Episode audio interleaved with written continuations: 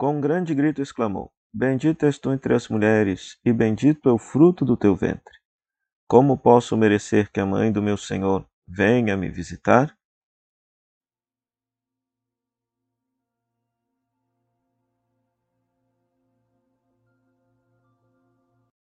lermos a narrativa lucana até esse exato momento, não há em nenhum momento a afirmação de que Isabel sabia da gravidez de Maria.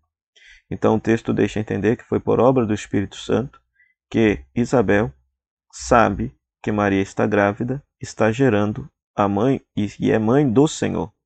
A palavra Kyrios aqui significa justamente o Senhor, o Salvador, é a palavra utilizada em grego no Antigo Testamento para substituir o nome de Deus. E é interessante que o versículo 43 tem paralelo lá no segundo livro de Samuel, quando a arca vai visitar a casa de Davi, e aqui a frase é praticamente idêntica. Lá, Davi saúda: Como posso merecer que a mãe, a arca do meu senhor venha me visitar? E aqui Isabel saúda: Como posso merecer que a mãe do meu senhor venha me visitar?